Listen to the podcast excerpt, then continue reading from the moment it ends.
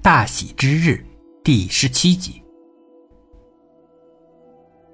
既然你女婿跟环保局局长有关系，那你怎么不跟环保局做做工作，让他们别来查了，别来找事儿了？天天这么找事儿，多烦呐！太影响生产了。丁伟点头。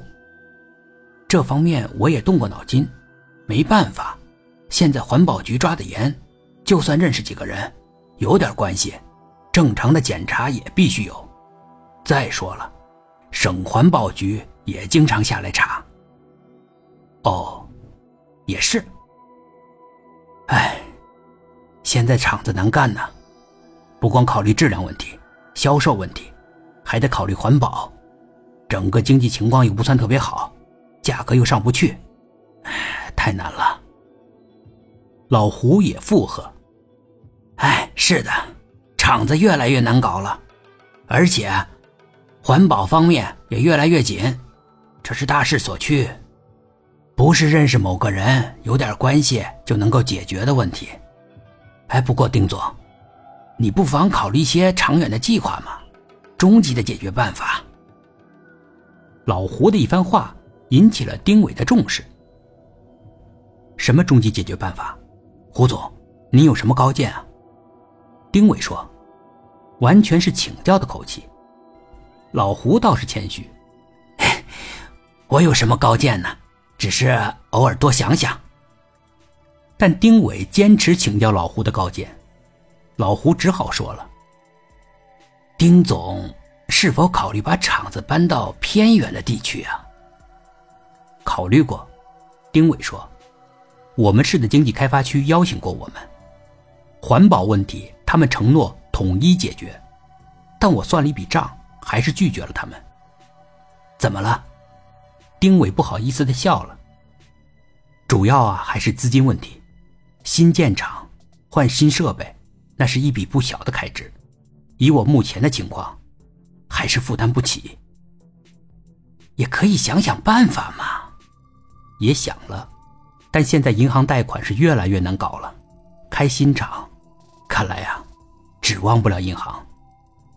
哦，丁伟倒不避讳，更进一步的说明，现在我们每个月还银行的利息还是没问题的，还本就困难了，银行三天两头来看我们的情况是否正常，会不会突然停产，他们时时刻刻准备来催账啊。每个月都是如履薄冰。一个银行来催账，那别的几个准马上也来，像约好了似的。这种情况一出现，那厂子是真经营不下去了，只好关门大吉。老胡喝了一口酒。呃，其实啊，可以开阔一点思路。老胡是话里有话啊，丁伟当然是想要一问究竟。老胡端起酒杯，又喝了一口。呃，比方说我，你，是啊，比方说我，丁总，你投产一个新厂，首先呢，以你丁总的为人，多年的生产管理经验，丁总您要是缺钱的话，我愿意投点资。这个，丁伟从来没考虑过呀。倒是一个不错的合作。